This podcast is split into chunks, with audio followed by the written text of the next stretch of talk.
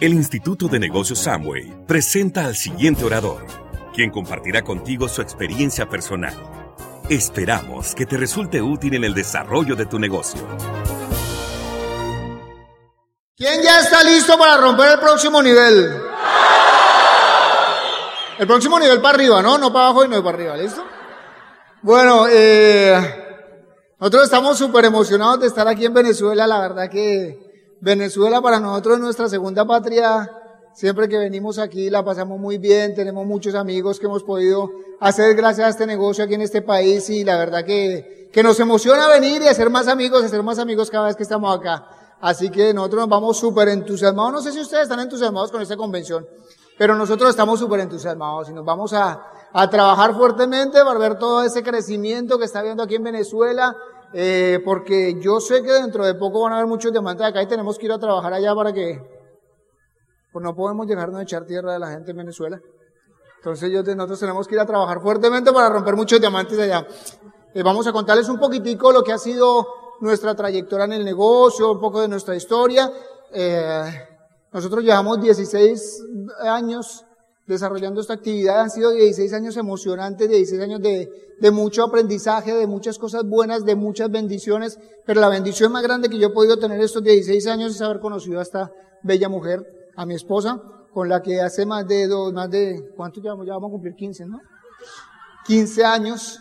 Ella dice que esos 15 años han sido como 15 minutos bajo el agua. Los dejo con mi bella esposa María del Pilar. Bueno, de verdad que, que han vivido ustedes este fin de semana un momento mágico, muchos momentos mágicos. Anoche tuvieron un momento espectacular.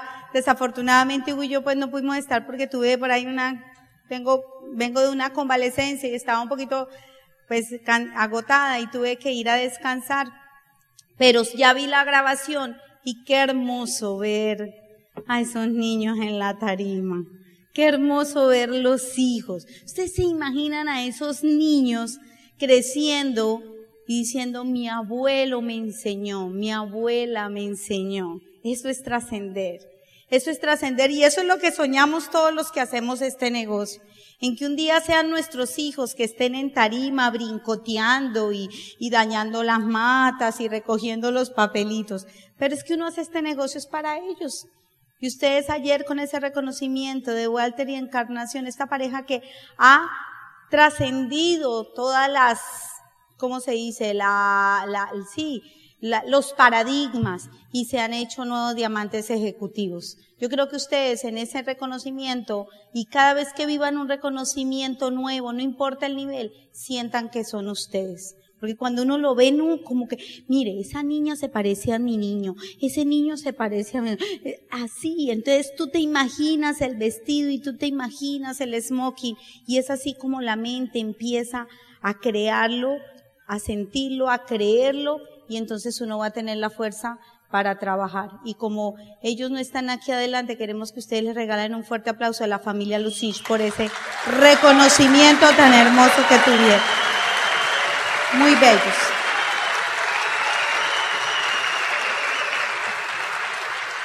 Muy bellos. Pues vamos a contarles un poquitico nuestra historia. Yo sé que muchos de ustedes se la saben, porque llevamos muchos años viniendo a Venezuela pero de pronto hoy queremos compartir cositas que, que no hemos contado. Porque siempre a veces 20 mm, minutos no son suficientes como para contar todo lo que uno ha vivido. Y pues queremos, o yo en esta primera parte quiero contarles un poquitico más de, de cosas de cómo uno la vida, las situaciones buenas y a veces no tan buenas nos forjan el carácter. Y a veces uno le pregunta a Dios, Dios, sí, Dios, ¿por qué tú me mandas estas cosas? ¿Por qué me mandas estos retos? Y cuando uno hace esa pregunta, uno tiene que tener la confianza de que Dios le está mandando a uno esos retos. No es por algo, es para algo. Es para sentir, para fortalecer, para crecer como ser humano y que un día tú seas capaz de a través de tu testimonio ayudar a otras personas y enseñarles que todo va a estar bien, y que todo siempre va a ser mejor. Pues como les contaba yo ayer un poco, yo vengo de una familia muy humilde, muy, muy, muy humilde. Realmente tengo dos familias. La familia de mi papá era una familia bien prestigiosa, bien adinerada, y la de, la de mi mamá era bien humilde. De hecho, mi papá se casa con mi mamá y hay una brecha entre las dos familias muy, muy, muy fuertes. Nunca estuvieron de acuerdo, más o menos así como Romeo y Julieta, así eh, con pues un agravante y fue que mi papá a los 19 años, yo tenía seis meses de nacida, y mi papá eh, en una noche de, de, de, tragos y de juventud y de, y no sé, de, de cosas, me imagino, eran los años 60. No les voy a decir el pico de los años 60, no se crea. Pero esa noche es un grupo de muchachos se reúnen y se ponen a jugar a la ruleta rusa. Y mi papá de 19 años ese día muere. Y pues la familia de mi papá obviamente incrementa todavía mucho más su rencor hacia la familia de mi mamá, que fue donde pasó eso. Entonces siempre hubo una, una gran brecha entre las dos familias. Mi mami, consecuencia de eso, pues imagínese una niña de 16 años con una bebé viuda, pues realmente quedó mal y, y, y, me entregó a mi abuela materna, o sea, su mamá, y asumió en ella, pues, o sea, me delegó, digamos, le delegó la crianza mía y pues se dedicó más a vivir su vida y, y pues tuvo problemas de alcohol y de drogas y todo eso. El caso fue que mi abuela eh, me protegió mucho de eso, eh, haciendo como, como siendo mi mamá, ¿verdad? Pero yo obviamente cuando empiezo a crecer, empiezo a enterarme de las cosas, porque cuando uno es chiquito no hay problema, pero en la medida que voy creciendo, me voy enterando de todo, y eh, pues mi abuela se va a vivir a Puerto Rico donde mi tío, el que me mostró el negocio, se había ido y entonces mi, para no dejarme en manos de mi mami, que podría ser bastante pues malo para mí porque ya no estaba todavía en sus cinco sentidos y eso, mi abuela materna me deja donde mi abuela paterna y yo me crío con el resto de años con mi abuela paterna. Esa es la foto que ustedes ven a su izquierda. Ahí yo llego más o menos de esa edad a vivir con mi abuela paterna. Si bien abuelita estaba vestida de negro, abuelita vistió de negro la muerte de su hijo hasta hace 10 años que nos dejó. Y pues me voy a vivir con mi abuela paterna que vivía bastante bien, pero había una tía ya viviendo con ella, una hija de ella, que estaba malita de la, de la, de la cabeza y siempre durante mi niñez, pues me culpó, o no me culpó, sino decía que yo en mi sangre tenía la sangre mala de la familia de mi mamá. Que yo, la familia de mi mamá, había matado a mi papá. O sea, me involucró en el asunto. Y yo, estaba así de grande. Bueno, nunca he sido muy grande, pero estaba así de niña. Y durante muchos años de mi vida, hasta los 12 años, no supe nada de mi mami, excepto que ella iba a buscar dinero para no llevarme y mi abuelita pues con el ánimo de protegerme pues le daba dinero para que no me molestara. Y entonces muchas veces yo me preguntaba, 10, 12, 9 años, yo me preguntaba, ¿por qué yo no tengo mamá ni papá? ¿Por qué yo soy tan solita? ¿Por qué mi tía me dice esas cosas? ¿Será verdad que yo tengo la sangre mala de mi mami? ¿Será verdad que yo soy mala? O sea, una niña completamente, como que le preguntaba mucho a Dios, yo no te voy a decir que era amargada, no, yo era feliz, me subía en todos los árboles porque siempre he sido sanguínea y me, y entonces jugaba cuando era niña que yo era, eh, cantaba en un espejo y entonces cogía un cepillo y bailaba frente al espejo, o sea, siempre he sido muy alegre, pero en el fondo de mi corazón yo sí tenía un dolor y era que yo no tenía a mi mamá y no tenía a mi papá. Tampoco quería tener a mi mamá. La verdad era que al contrario, le tenía miedo y sentía que no la quería. Quería tener otras mamás, las mamás que veía que tenían mis amigas, las mamás que, que veía que tenían mis primos, mis tías, así como que yo decía, ¿por qué yo no nací allá? ¿Por qué yo no nací allá? Esa era yo Pero yo sí siento, ¿y por qué les cuento esto que nunca normalmente lo cuento? Porque es que eso me forjó el carácter. Esas situaciones, cuando uno las sabe tomar, lo vuelve a uno más fuerte. Y cuando yo a los 12 años regresa mi abuela de Estados Unidos y me fui a vivir nuevamente con mi abuela materna, pero ya mi mami tenía la enfermedad psiquiátrica, le dio una enfermedad que se llama esquizofrenia paranoide. Y pues obviamente ahí sí fue peor el asunto, porque yo no quería ni estar con ella, pero sí quería estar con mi abuelita. Y de 12 a 17 años pasaron muchas cosas, muchos retos difíciles, tuve una adolescencia espantosa, a los 11 años tuve una pelea con mi mami muy fuerte, ella me dañó, yo era bien juiciosa en mi, en mi, en mi estudio, eso sí me lo enseñó, me lo, enseñó, lo había aprendido, ser muy responsable. Y yo recuerdo que hice un mapa en una cartulina, un mapa así de un departamento, ni me acuerdo de qué era. El caso fue que yo me fui para adentro, lo hice contemporáneo y me fui para adentro y cuando llegué, mi mami me lo había roto. Y era para el otro día. Y entonces yo le empecé a gritar cosas, porque yo realmente no la veía ella como mamá. Y le grité, le empecé a gritar cosas feas y ella me lanzó, se me lanzó y me mordió la cara. Y a los cinco minutos la cara se me puso así. Yo ese día sentí que yo me quería morir. Ese día yo, yo dije, ¿qué sentido tiene mi vida? Yo no quiero vivir. Y, y pues son momentos tan difíciles a veces hasta de hablarlos, pero yo sí prefiero hablarlos porque, porque uno tiene que desarrollar carácter, porque uno a veces siente que uno no puede más, que uno no quiere más, que uno no quiere batallar más. Pero si uno cree en Dios y si uno es fuerte y si uno se fortalece, o sea, saca fuerzas de donde no tenga, uno se puede levantar. Y yo esa noche me quise morir.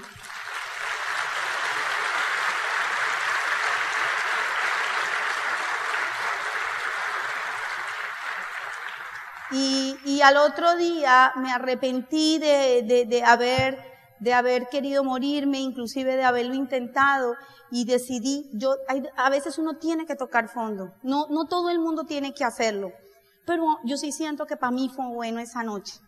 Esa noche fue buena porque yo ese día toqué fondo y decidí vivir una vida diferente, decidí hacer una vida diferente, decidí ser la mejor del colegio, decidí hacerme profesional, decidí creer en un sueño, decidí dejarme de, de dejar de estar me quejando y peleando con Dios y con todo el mundo de por qué me había tocado vivir a mí esa vida.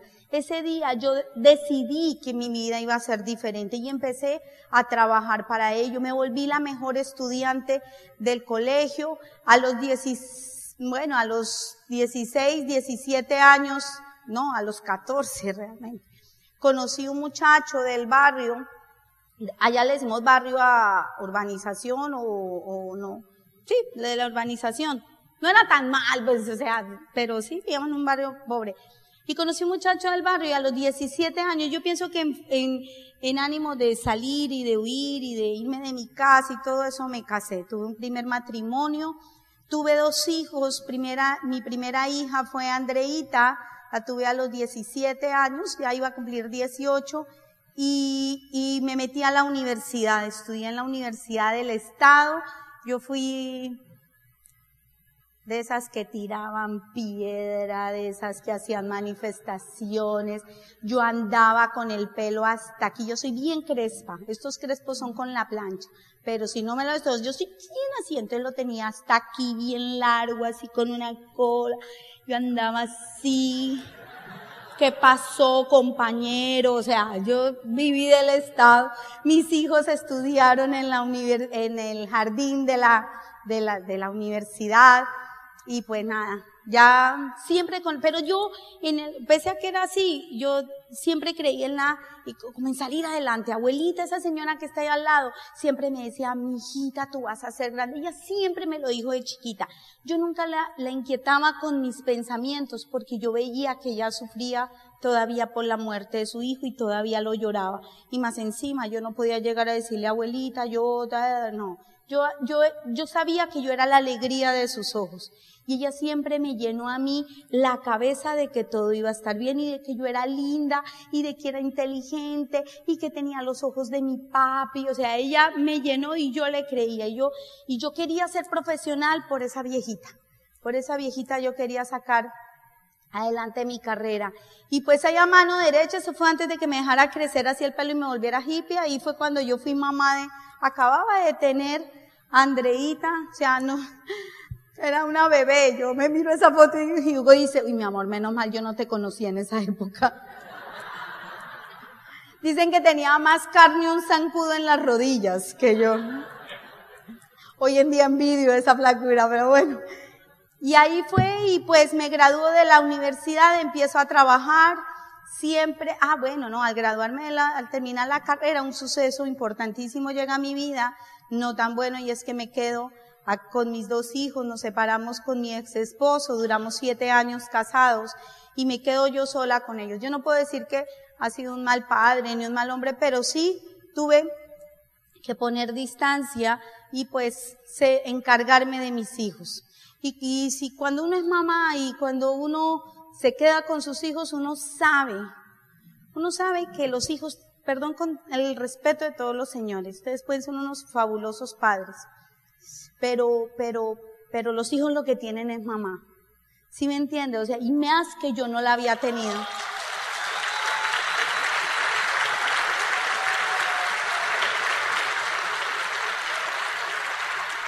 Y dicen que el hombre que aplaude a su esposa y a sus hijas es un gran hombre porque fue criado por una gran mujer, que la mamá. Entonces, yo no quería que a mis hijos les pasara lo mismo, ¿me entienden? que yo había vivido. Yo dije, así me toque lavar piso, lavar baños, lo que sea. Yo a mis hijos los saco adelante. Yo no los voy a abandonar. Yo no, yo sé lo que es no tener. Y nunca de, nunca impedí que mis hijos vieran a su papá porque yo también sabía que para ellos era importante tenerlo. Yo no quería que ellos adolecieran de nada. Y pues me puse a trabajar, me gradué, y, pero a veces el costo de mantener una familia es demasiado alto. Y la verdad fue que yo fui creciendo laboralmente rápido, porque, ¿por qué? Porque yo siempre he sido siempre listos, como los scouts, ¿no? De siempre en un trabajo, yo era la que, la que más trabajaba, yo no hablaba en, en el break con mis amigos, yo hablaba, yo soy muy hablador y soy muy sanguínea, pero yo sabía yo tenía que aprovechar el tiempo, como un afán con la vida, Dios mío, y yo, yo, yo trabajaba duro, yo era bien juiciosa y, y como soy resanguínea, pero para trabajar soy colérica. Y pues era súper y fui creciendo en, en, en, mi mundo laboral. Y pues luego de, entro a una compañía francesa y me nombran jefe de sistemas, gerente de sistemas para Colombia y Venezuela. Entonces yo estaba tres semanas del mes en Colombia y una semana en Venezuela. Durante esa semana pues obviamente yo estando aquí, mis hijos estaban en manos de una muchacha del servicio y durante las tres semanas que estaba en Colombia tenía que sacar el trabajo de cuatro semanas. Entonces nunca salía temprano, nunca salía antes de las ocho o diez de la noche. Llegaba el lunes de la que me tocaba viajar y me venía para Venezuela. Y en Venezuela estaba de lunes a viernes de 8 de la mañana hasta las 11, 12 de la noche porque yo tenía que aprovechar. Fue ahí donde yo conocí, yo fui jefe de Jorge Andrade. yo no sé si ustedes lo conocen, pero Jorge Andrade y Eusebia, ahí fue donde nosotros, donde yo contacté a Jorge, pues obviamente mucho tiempo que está eh, eh, después. Jorge dice que ustedes no quieren que yo les hable de la pili que yo conocí, porque yo era colérica, colérica, colérica, colérica, y Jorge eh, mira, María del Pilar, es que es para ver si yo me puedo ir. Eran las ocho de la noche y le decía, yo no vengo de Colombia para irme a las ocho de la noche a un hotel. Hasta las diez de la noche se trabaja hoy. La mamá de Jorge Andrade dice que él decía, uy, esa señora de Colombia viene y pobrecito mi muchacho, y le llevaba la comidita allá. Y yo, Jorge, dile a tu mamá que se vaya, estás trabajando. Pero ahí es donde pero así era el, mi trote de vida. Y yo descubrí en algún momento, realmente no fue en algún momento, fue descubrí cuando conocí el negocio. Yo no me había dado cuenta antes. Yo fui a esa primera reunión para quitarme a mi tío de encima, que fue el que me invitó al negocio. Vamos, Pilita, vamos, Pilita. Y yo, ay, qué intenso. Pues vamos a ver. Yo no fui buscando nada. Yo nunca soñé con ser empresaria. Yo nunca soñé con tener dinero. Yo nunca soñé con viajar el mundo. Yo nunca soñé con tener libertad. Yo soñaba con tener un buen puesto y tener comida en la nevera. Yo soñaba eso. Pero yo, yo no veía más. Y a veces el, a veces el peor enemigo de estar mejor es estar bien porque yo sentía que yo estaba bien. Y yo fui a esa primera convención con cara de profesional, porque yo era profesional, tenía secretaria, tenía, ya había comprado una casita, tenía carro, yo sentía que tenía, o sea, yo era exitosa, eso era lo que yo creía. Yo ya le había demostrado al mundo que yo podía, yo le había demostrado al papá de mis hijos que podía sacar a mis hijos adelante. Pero en un evento, escuché, en un plan, escuché que uno tenía que dedicarle tiempo a los hijos. Y en ese momento me di cuenta que yo estaba repitiendo la historia. Mi mami lo hizo por decisión, tal vez por inocencia, tal vez por inmadurez, por tal vez ya venía enferma, no sé. Pero yo lo estaba haciendo de una manera u otra y por una razón u otra. Pero era la misma cosa para los niños. Y yo ese día soñé con hacer este negocio, no para ganar millones, yo se lo dije ayer, yo no hice este negocio para carros, para yo no soy así. Hoy en día me gustan un poquito más, ¿para qué les voy a negar? Pero yo lo hice por mis dos muchachos. Yo lo hice por mis hijos. Yo, yo dije, yo voy a ser mamá de tiempo completo. ¿De qué vale el éxito? Tener dinero y poder si tú, la familia y las personas a las que tú amas no están siendo felices y tú no les estás dando lo mejor de ti como ser humano. ¿De qué valen las cosas materiales si los seres a los que tú más amas no están contigo para disfrutar el éxito? Yo era exitosa en una empresa, pero mis hijos eran miserables en nuestra casa en manos de una empleada. Ese día yo decidí hacer este negocio. Ese día yo decidí dar los planes que tuviera que dar. Ese día yo decidí aprender a hacer demostraciones. Ese día yo aprendí a, vender si había que vender. Ese día yo dije, yo hago lo que sea, lo que sea, siempre y cuando sea ético, legal y moral. Yo hago lo que sea por sacar a, a mis hijos adelante. Me enamoré de mi equipo de apoyo. Me dije, yo quiero. Ustedes me enseñan y ellos creyeron en mí. Y muchas veces quise botar la toalla, pero ellos ya sabían mi sueño. Y cuando yo quería botar la toalla, ellos me llamaban me decían, Pili, no te preocupes, todo va a salir bien. Un día vas a ser diamante. Por eso a nosotros nunca se nos olvida nuestro equipo de apoyo, porque fueron ellos los que nos sacaron de abajo. Nunca nos dieron planes, pero nos sacaron de abajo. Ese fue una de mis, llegué a plata solita. Ah, yo era una máquina de dar planes, trabajando, porque no dejé de trabajar. Trabajando en mis horas de almuerzo y sábado y domingo, y a veces me volaba por las noches, a veces planes por teléfono, como fuera, como fuera. Y en ocho meses alcancé el nivel de plata. Ahí fue una de mis primeras OEs de mis primeros Open. Entonces ahí yo soñaba, yo decía, ay, tan chévere, lo que yo hacía cuando niña, ¿no? Estar en la en el espejo y, ya, yo, por lo menos yo estaba toda emocionada. Me acuerdo que ese fue mi primer Open y yo, y yo estaba muy emocionada con, con eso. Y pues seguí trabajando y luego, digamos que yo sí quería darme la oportunidad de volver a vivir una relación. Yo sentía que yo me la merecía yo con el programa educativo empecé a, a sentir que yo merecía cosas, porque es que a uno las situaciones creen que todo es para los demás y no para uno. Ay, eso es para ellos. Ay, es que mire tan bonita. Ay, es que mire ese señor. Ay, mire, es que ellos. Ah, pues claro, que son los hijos de los diamantes. Ay, es siempre justificar como la pobreza y la miseria de uno. Pero el programa educativo, cada CD, cada orientación, cada convención, cada seminario le va lleva, elevando a uno el poder y el merecimiento. Y yo dije, yo me merezco un hombre maravilloso a mi lado. Y empecé a hablar con Dios. Yo soy creyente. Y yo le decía, Diosito, hagamos un trato, mándame pero mándamelo perfecto, o sea, casi lo más cercano a la perfección.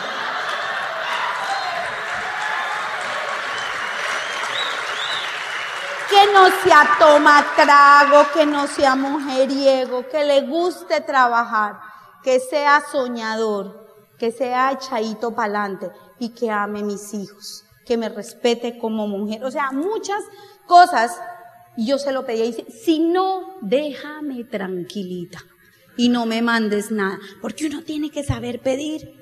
A veces uno no sabe pedir, mándame, yo me quiero casar, me quiero casar y le manda un trapo de marido que no sirve para nada. No, hay que, hay que pedirlo y pedirlo bien, pedirlo bien.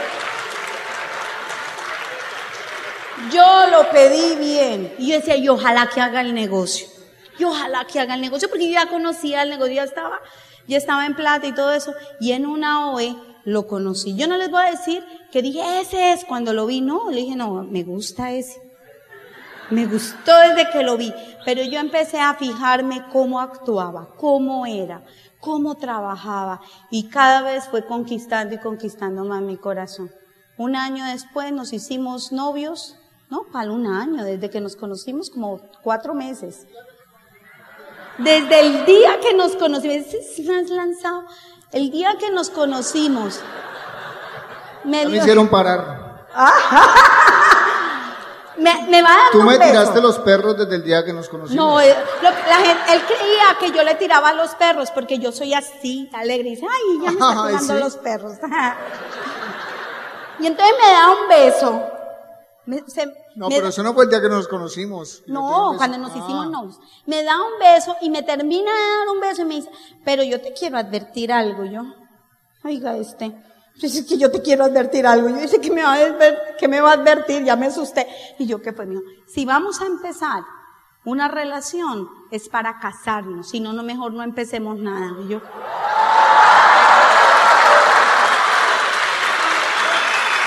eso se llama Cierre. Eso se llama cierre, cierre. La gente no entra al negocio porque uno no cierra. ¿Y saben qué? Yo firmé esa noche, me auspicié. Diez meses después nos casamos. Y pues de ahí en adelante hemos trabajado juntos. Ahí está Andreita, tenía 15 años cuando nosotros nos casamos. Jorgito, el que está ahí, eh, tenía 12 años, no fue fácil esos años, no fueron fáciles, Jorgito sentían que le habían quitado a su mamá, porque él dormía conmigo y de pronto quite chino para su cuarto, ¿no? Entonces, pobrecito, él, mi mamá, mi mamá, y no fue fácil, pero este hombre que ustedes ven aquí, siempre se lo supo ganar con amor, porque es que eso es lo que da el sistema.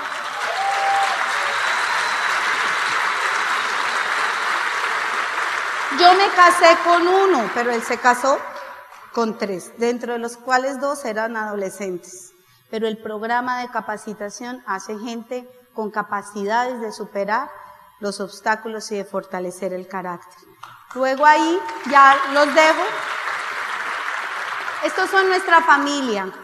Luego nació Juan Manuel, el que está al lado de Andreita. Andreita hoy en día Rubí en el negocio. Jorgito, ya es el más grande ahí, él, es plata en el negocio. El que está ahí en medio de los dos, que tiene 12 años, se llama Juan Manuel. Él nació cuando, cuando nosotros éramos rubí. Y, y con él recién nacido tomamos la decisión de irnos diamantes, porque casi se nos muere. Y dijimos, no podemos esperar más. Fue como un mensaje de Dios que nos decía, ustedes tienen que hacerlo, porque algún día alguien se va a identificar con ustedes, pero siendo ustedes mismos, sencillos, sin hablar. Nosotros no seremos de los que hablamos bonito, pero sí les queremos decir algo. Que si Hugo y Pili son una pareja común y corriente, pudieron lograr hacer este negocio, ustedes también pueden. Y nosotros empezamos a trabajar con el bebé. Nunca fueron nuestra excusa. Nunca él fue nuestra excusa, fue nuestra razón. Andreita, yo la amo con toda el alma y Jorgito, porque ellos fueron mamá y papá de Juan Manuel chiquito, porque nosotros éramos, córrelo para un plan, y el fin de semana, y vaya para Medellín para otro plan, y a veces uno se pregunta, Dios mío, yo sí estaré haciendo lo correcto, pobrecitos mis muchachitos, yo dije que entré a este negocio para tener tiempo, y, y yo es, ¿quién me cuida al niño? ¿Quién, la convención, ¿quién me cuida? Suegrita, la convención. Pero un día te haces libre. Un día te hace libre y año y medio después rompimos diamante. Perdona. Y luego, dos años después de que éramos diamantes, tomamos la decisión de adoptar a Anita. Anita es la que está de sudaderita blanca con azul, un regalo que nos ha dado la vida, una princesa hermosa. La gente dice, qué buenos ustedes haber hecho eso por ella. Mentira. Qué regalo de Dios lo que ella ha hecho por nosotros, porque ella la iba a adoptar cualquiera con lo bella que es, pero nosotros fuimos los bendecidos. Y ahora nuestro nieto, ese es nuestro nieto, somos abuelos, mi hijo de 22 años, yo no sé a quién le aprendió eso de ser papá joven. Y ese es nuestro nieto y ahora es nuestra distracción, ahora nosotros estamos con los tres con nuestros dos hijos y salimos y la gente cree que es nuestro hijo. Pero esos nenes son nuestra razón. ¿Cuál es tu razón? ¿Cuál es tu razón? Yo los invito a que de verdad se hagan diamantes. Nos vemos en el Club de Diamante. Muchas gracias.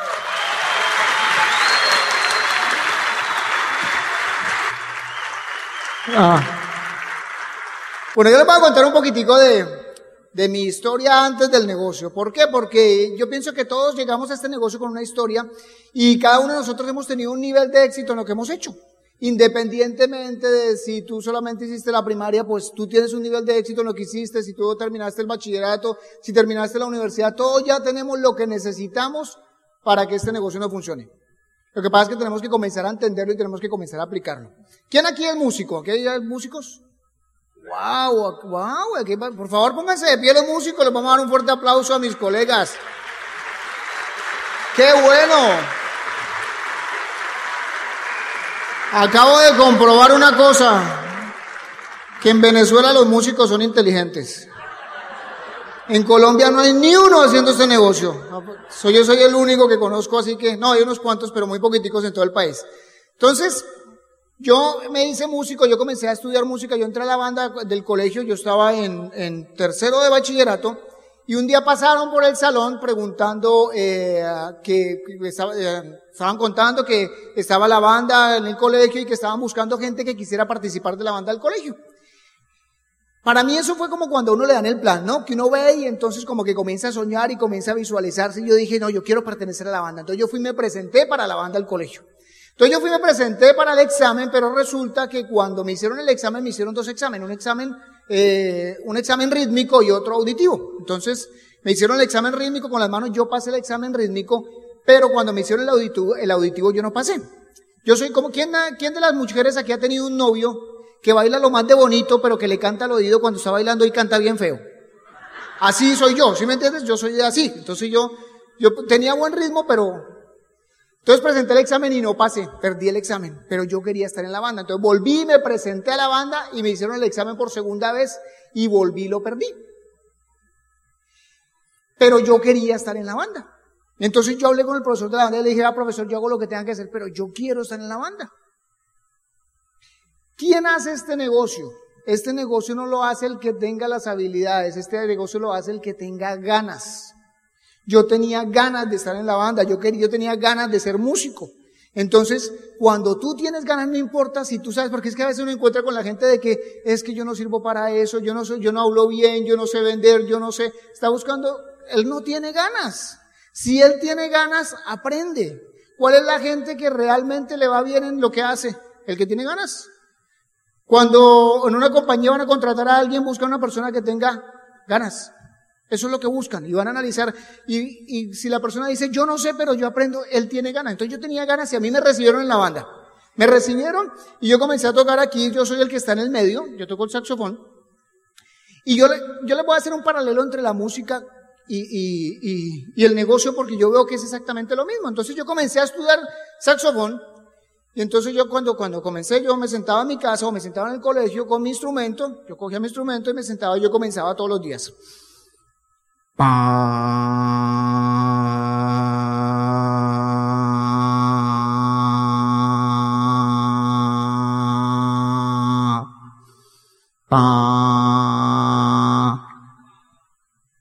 quién le parece aburridor? Al que le parezca aburridor no se va a hacer diamante. Porque usted va a tener que salir todos los días a la calle y plan. Si no lo hace porque le parece aburridor, eso no va a pasar. Tiene que día tras día estar repitiendo, estar repitiendo, estar repitiendo. Mi mamá sufría mucho, mi mamá me decía, no se sabe otra, pues no me escuchaba. Porque imagínate, es, y, el negocio es así, el negocio la gente dice, pero ¿por qué siempre es igual? ¿Por qué es igual la O ¿Por qué es igual esto? Porque es, así es que funciona, no tiene que repetir y repetir y repetir para que las cosas pasen. Entonces yo comencé y yo me apasioné con la música, me apasioné con el instrumento y yo todos los días mientras, como yo, como yo no tenía las habilidades de los demás, nosotros teníamos 45 minutos de descanso después de clases, todas las, esto era extracurricular, después de clases 45 minutos de descanso y luego venía el ensayo de la banda. En esos 45 minutos mientras mis amigos estudiaban o eh, jugaban, yo estudiaba, yo me ponía a estudiar el instrumento. Y así no tiene que hacer con este negocio, uno tiene que apasionar, uno tiene que enamorar de esto. Si uno no se enamora de esto va a ser muy complicado, todo lo que tú te enamores te va a dar resultados. Entonces yo me apasioné con la música y yo estudiaba, y yo estudiaba todos los días, yo estudiaba todos los días. Y comencé a darme cuenta también que yo necesitaba alguien que me guiara. Si ustedes ven en la foto al lado izquierdo de ustedes van a ver un señor de vestido gris. Él era el director de la banda. Él era el director de la banda y él no sabía tocar saxofón, pero él me enseñó a tocar saxofón. Porque él sabía los básicos. Y si uno aprende los básicos y enseña los básicos, va a funcionar. Si en este negocio tú aprendes, ¿Quién no sabe aquí vender? ¿Quién no ha hecho redes? La mayoría cuando entramos a este negocio no hemos hecho esto. Pero aprendimos los básicos y comenzamos a enseñar los básicos. Él sabía los básicos y para mí él fue mi mentor, el que me enseñó. Y en este negocio tú tienes que buscar un mentor, alguien que te esté guiando para que el negocio funcione. Y yo comencé a estudiar y a estudiar y a estudiar y como yo estaba apasionado, me fui volviendo bueno cuando no tenía las habilidades.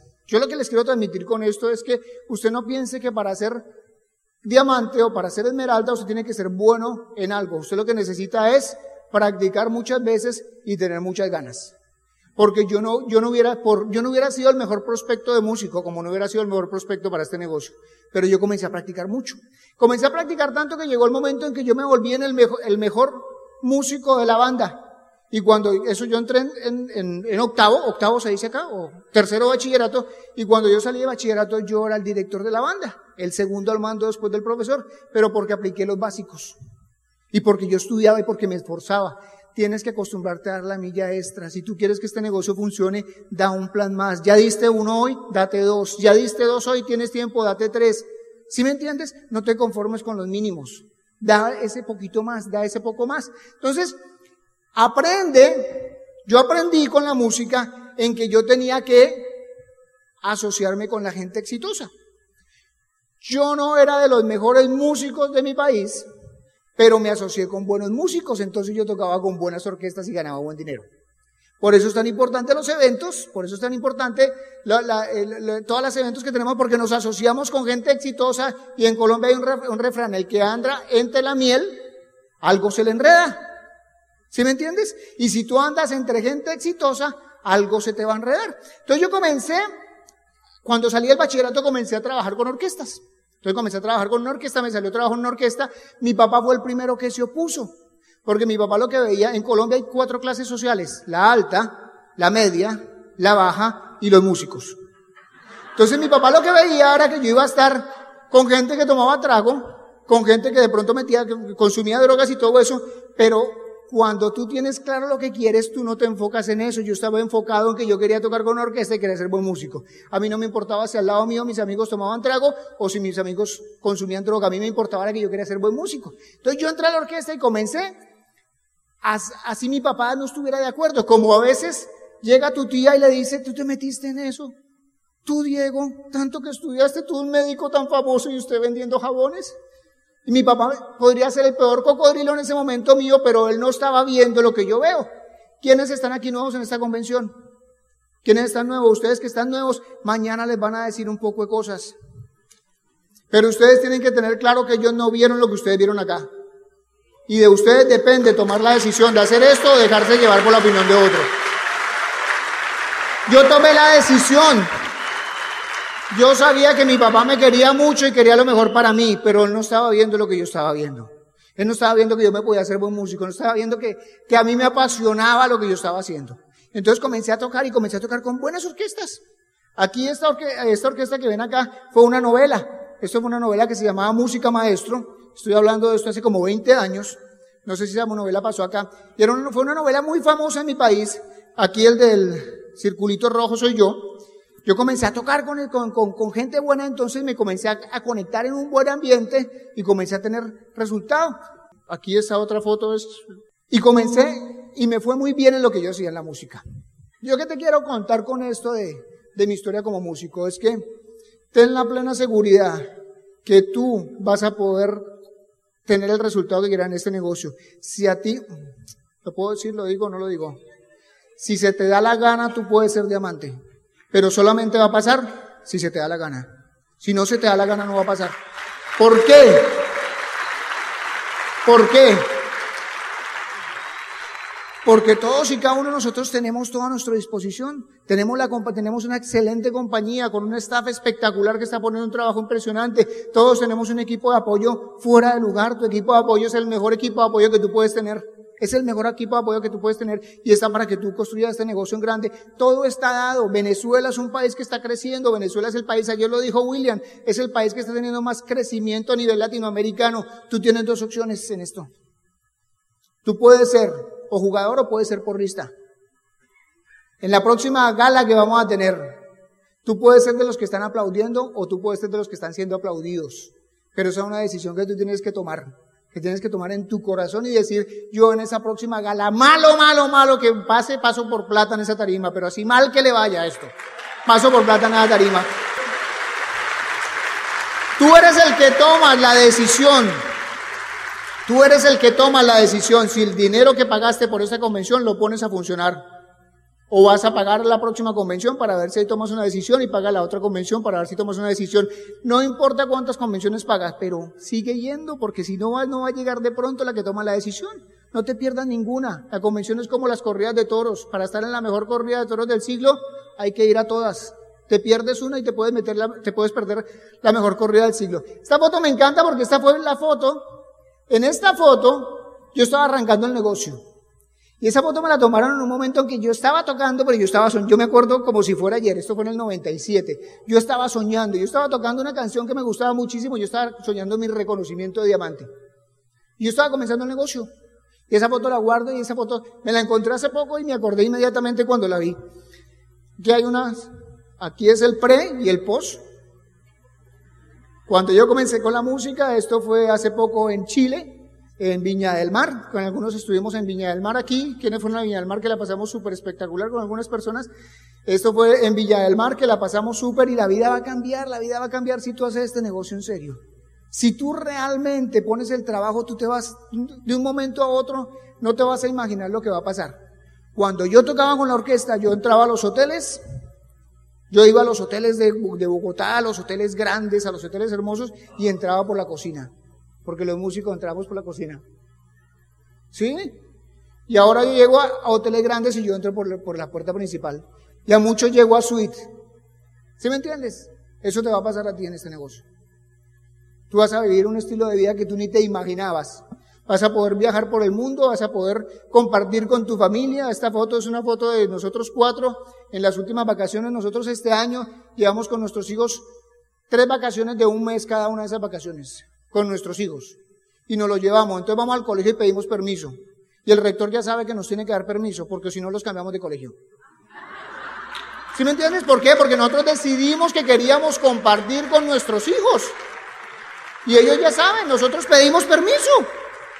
Pedimos permiso mm, por cortesía. Pero ellos ya saben que si no, pues bueno, listo, nos tocará buscar otro colegio, pero nosotros decidimos que la mejor forma de, de, de, aprender geografía es viajando. Es siendo, claro. Yo no, me, yo no sé cuál es la capital de Suiza, pero sí te puedo decir cuál es la capital de Estocolmo, porque yo fui a Estocolmo, ¿sí me entiendes? Y me di cuenta que esa era la mejor forma de aprender. Aquí está nuestro equipo de apoyo. Eh, tenemos en la parte, en la parte superior derecha estamos con Tim Foley y yo. Tim Foley él y yo no nos entendemos. Él habla inglés, yo hablo español. yo no lo entiendo, él no me entiende, pero yo solamente con el hecho de poder compartir con él la energía y que él me diga, hola amigo, para mí eso es impresionante. Hemos tenido la oportunidad de encontrarnos en muchos sitios, nos encontramos en Steamboat, esta foto fue en Hawái, en uno de los clubes de diamantes, en, la, en el lado super, el, perdón, inferior izquierdo estamos con Pedro y Patsy Lizardi, nuestros diamantes ejecutivos, para quien pida un fuertísimo aplauso. Mira, yo sé que los nuevos no me van a entender esto que les voy, a, les voy a decir, pero yo sé que los que llevaron tiempo en el negocio sí me lo van a entender. Yo nunca me imaginé que yo pudiera amar tanto a dos hombres.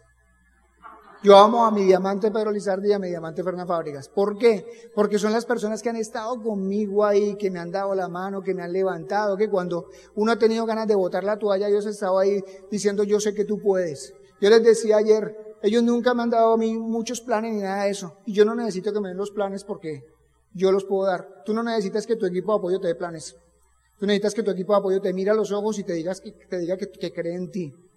Y eso es lo que hacen todos estos líderes acá. Ellos creen en ti y eso es lo que tú necesitas para seguir adelante. Y eso es lo que han hecho nuestro, nuestro equipo de apoyo. Eh, aquí tenemos todos los líderes de diamantes de Venezuela. Mira, aquí están los diamantes que están en esta convención. Esa es la gente con la que tú vas a viajar el mundo. ¿Te imaginas? Vas a estar con ellos en muchos sitios alrededor del mundo con todos, tus diamantes. Lo que más quieren ellos es que viajemos juntos, que viajemos por muchos lados alrededor del mundo. Esta foto para mí es muy especial, y ya con esto estoy cerrando. Esta foto para mí es muy especial, porque yo eh, desde unos, hace como unos seis años atrás yo tenía un sueño, se me forjó un sueño que yo quería viajar con mis, con todos mis sobrinos a Disney. Y entonces el año pasado, el año pasado, eh, se me metió en la cabeza, yo tengo que hacer este viaje este año, tengo que hacer este viaje este año, tengo que hacer ese viaje este año. Y yo tenía todo organizado. Yo desde hace como dos años lo venía pensando. Yo ya dije, voy a alquilar una casa. Yo tenía una casa ya vista, una casa de seis habitaciones, con piscina, una casa espectacular. Entonces yo dije, viajamos el primero de marzo. Mi mamá cumpleaños el 10 de marzo, ese día nos regresamos, celebramos el cumpleaños de mi mamá. Yo tenía todo el itinerario de ese viaje Orlando, todo, todo, todo, todo. A qué parque vamos a ir, qué vamos a comer. Yo tenía todo, todo, el carro alquilado, todo lo tenía visualizado. Y el primero de marzo del año pasado nos fuimos para este viaje a Orlando. La pasamos espectacular. La pasamos súper espectacular. Yo no entendía por qué se me había metido en la cabeza que yo tenía que hacer ese viaje a Orlando. Lo vine a entender el 18 de enero. El 18 de enero murió mi papá. Y cuando mi papá muere,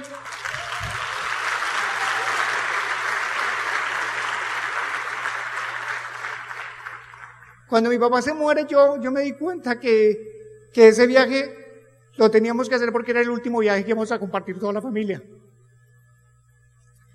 El tiempo se nos está pasando. Yo no sé qué promesa le hayas hecho tú a alguien. O qué promesa, qué promesa te hayas hecho tú a ti mismo.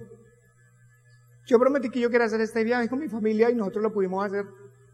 Por eso para mí es tan especial esa foto. Yo lo que te digo es que nosotros no tenemos, tenemos la vida contada, ¿sí me entiendes? Yo no sé si tú quieras darle algo a tus hijos, darle algo a tus padres, darle algo a alguien, pero no dejes pasar el tiempo, ponte a hacer lo que tengas que hacer, ponte a trabajar fuertemente. Estas son algunas fotos de nuestro apartamento, nosotros eh, fuimos a mirar que había un apartamento y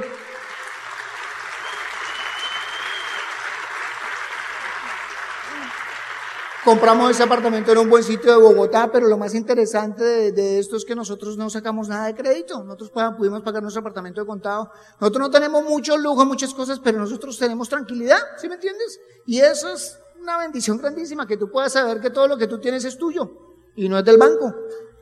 Aquí esta foto es una foto en París, estamos con Edgar Lucy, con Jairo y Lili. Esto es arte barroco para todos los presentes. Aquí van a aprender hasta de arte, aprenden acá. Aquí estamos en Grecia, esto fue el último viaje del Club de Diamantes, donde la pasamos súper espectacular. Aquí estamos con el dueño de la compañía, aquí estamos con una persona maravillosa que gracias a que él tuvo esta magnífica idea, cada uno de nosotros podemos vivir un estilo de vida diferente. El Instituto de Negocios Samway agradece tu atención. Esperamos que esta presentación te ayude a lograr el éxito que soñaste.